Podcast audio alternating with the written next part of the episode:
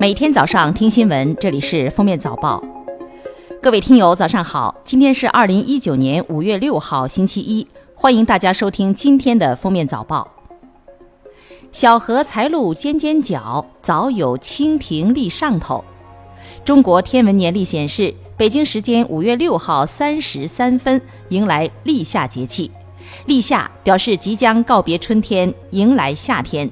此时节，全国大部分地区平均气温在十八到二十度，体感非常舒适。有旅客称，其五月四号欲在车上进行补偿的时候被拒绝，到站以后补票被加收百分之五十的票款。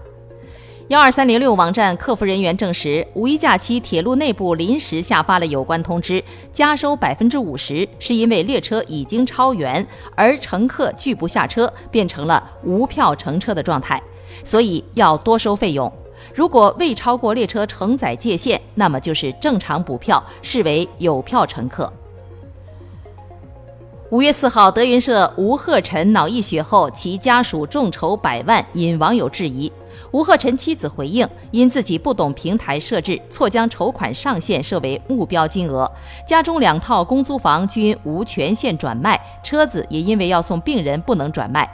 德云社回应，吴鹤臣妻子众筹是私人行为。网友质疑，水滴筹平台是否提前核实其房产治疗费信息？四号，水滴筹回应称，有房有车也可以发起筹款，勾选贫困户是发起人误操作。四号，二零一九巴菲特股东大会上，一位十一岁的中国男孩获得提问机会。他追问巴菲特“越老越懂人性”的说法，懂人性是否有助于投资？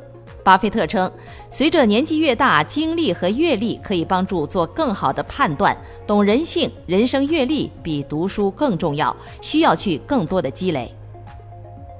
五月三号，四川成都，吴女士称，她在二零一八年购入的两间一层商铺被收取了高达五十二万元的服务费，而该笔钱并未在购房合同中呈现。销售人员解释，这笔钱是工程款。开发商回应，将与购房者直接沟通，服务费具体详情还需了解。律师认为，如果房地产经纪公司隐瞒购房者收取服务费、工程款，涉嫌违法。有人实名爆料称，在河北衡水市故城县乡野，该县镇口镇翟庄村党支部书记及其父亲以近亲名义非法占地修建豪宅，并将这座仿古四合院宣称为影视城。占地四点九亩的影视城，在二零一三年就被定为非法占地。影视城没有履行行政处罚决定后。国土部门还向当地法院申请了依法强制执行，但是五年多时间过去了，此事并无实质性的后文。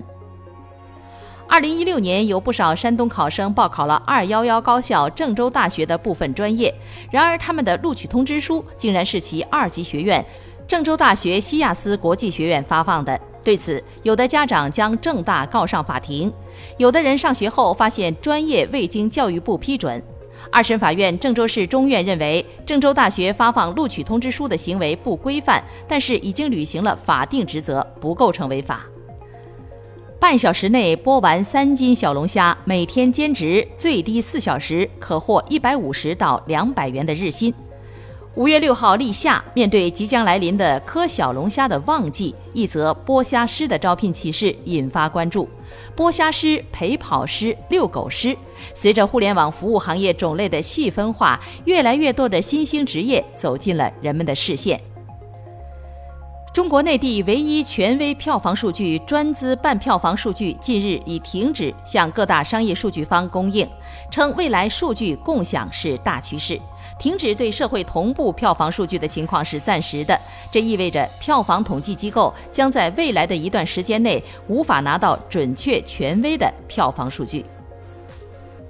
据英媒五月三号报道，美国一家火箭零部件金属制造商被调查发现伪造检测结果十九年，其向美国国家航空航天局提供的有缺陷的铝材，导致两颗价值七亿美元的卫星发射失败。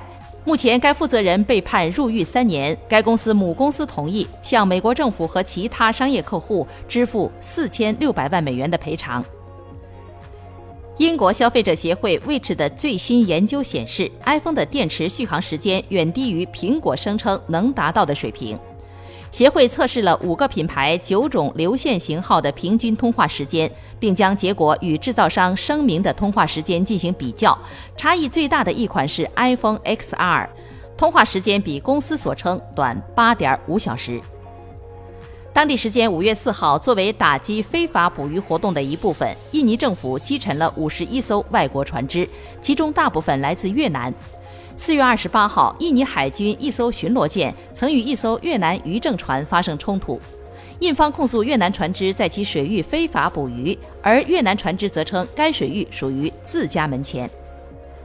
世界杯历史上著名黑哨莫雷诺近日在接受采访时承认了自己当年的错误。这是一个时隔十七年的认错。当年意大利对韩国之战中，他在比赛中的多次判罚都引发了争议，最终帮助韩国淘汰了意大利，进入八强。感谢收听今天的封面早报，明天再见。本节目由喜马拉雅和封面新闻联合播出。